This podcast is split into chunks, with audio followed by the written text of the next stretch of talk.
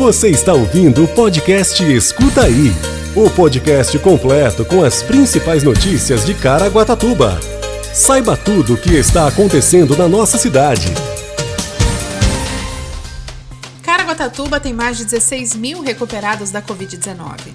Defesa Civil acompanha retirada de terra em morro do bairro Cidade Jardim. Banco de Alimentos recebe doação do Centro Universitário Módulo. Caraguaprev segue com prova de vida de aposentados e pensionistas aniversariantes de maio. Inscrições abertas para oficina online, elaboração de projetos para desenvolvimento de agentes e agendas. E ainda a previsão do tempo e boletim epidemiológico Covid-19. Escuta aí. A Secretaria Municipal de Saúde registra a recuperação de 16.515 pessoas do novo coronavírus. A informação foi divulgada pela equipe do canal de atendimento telefônico da Secretaria Municipal de Saúde. Os pacientes são monitorados pelos profissionais via ligação telefônica desde o dia da notificação até completarem os 14 dias dos sintomas. Esse período ele pode ser estendido caso a pessoa permaneça com os sintomas. O serviço funciona diariamente, inclusive aos finais de semana, feriados e recessos, das 7 às 21 horas. Quer saber quando procurar um atendimento médico? A Prefeitura de Caraguatatuba orienta todos que apresentarem qualquer sintoma de síndrome gripal, como dor de garganta, tosse, mal-estar, dor de cabeça, febre ou falta de ar, a procurar atendimento já nos primeiros sintomas. Elas devem se dirigir à unidade de pronto atendimento, o UPA do centro, que é referência no tratamento da Covid-19, no bairro Jardim Primavera. Os profissionais da saúde destacam que muitas pessoas deixam o quadro da doença evoluir e acabam procurando o sistema de saúde em um estágio muito avançado. Escuta aí. A Defesa Civil de Caraguatatuba acompanha a retirada de terra na parte de cima do morro, onde ocorreu um deslizamento no dia 15 de janeiro deste ano. A ação consiste na retirada da crista do morro, que foi apontada como risco iminente de queda pelo Instituto Geológico e a Defesa Civil do Estado, dias após o escorregamento de terra.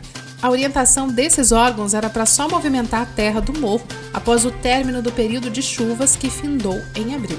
De acordo com o coordenador municipal da Defesa Civil de Caraguatatuba, o capitão Campo Júnior, os empreendedores possuem licença de operação emitida pela CETESB para trabalhar na área, além do alvará da prefeitura.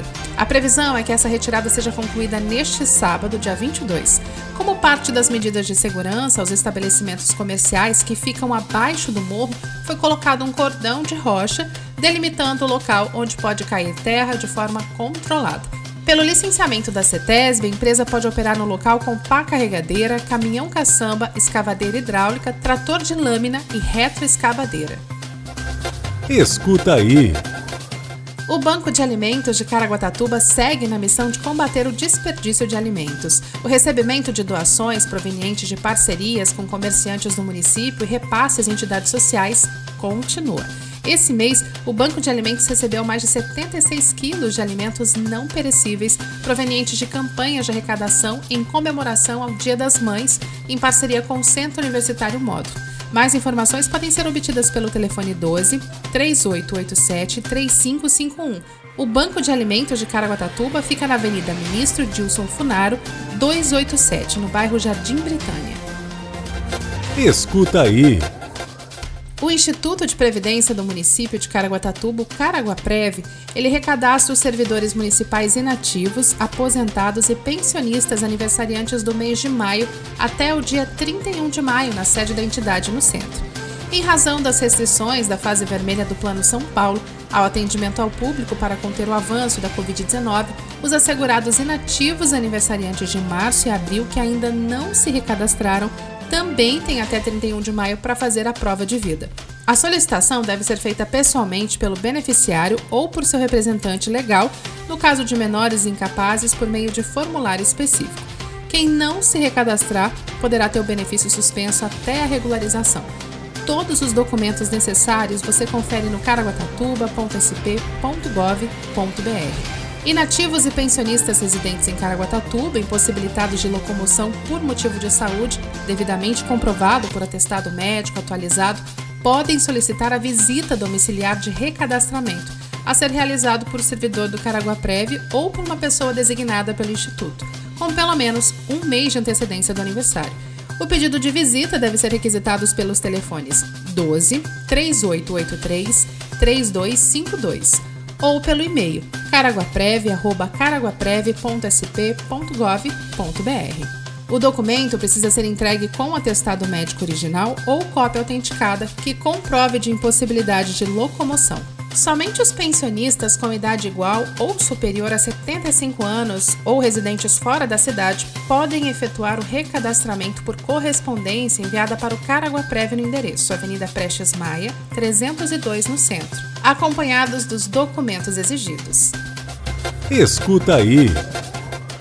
O governo do estado de São Paulo, por meio da Secretaria de Cultura e Economia Criativa, Poieses, Instituto de Apoio à Cultura, à Língua e à Literatura e Oficinas Culturais, abre inscrições para a oficina de elaboração de projetos para o desenvolvimento de agentes e agendas. Os interessados em participar devem realizar inscrição pelo formulário online que está disponível no site caraguatatuba.sp.gov.br com coordenação de Daniele Sampaio. O curso é voltado a artistas, produtores, gestores, estudantes e demais atuantes na área cultural. Os encontros com coordenação à distância serão realizados pela plataforma Zoom, às terças e quintas-feiras para a turma A e às segundas e quartas-feiras para a turma B. Você ouve agora Boletim Epidemiológico Covid-19. Hoje, a cidade conta com 14.645 casos confirmados de Covid-19. 357 óbitos. Os hospitais contam com 74% de ocupação da UTI e a enfermaria 41%.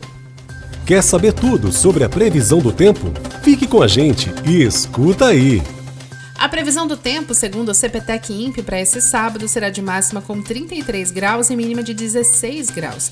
Pela manhã e pela tarde, apenas 5% de possibilidade de chuva. Já à noite, 90% de possibilidade. Esse foi o Escuta aí de hoje. Um ótimo final de semana e até segunda. Você ouviu o podcast Escuta aí. Se aconteceu é fato. Se é mentira é fake. Só que hoje em dia é muito difícil separar o fato do fake, saber se é inventado ou se aconteceu mesmo. É para isso que serve o jornalismo e o nosso podcast.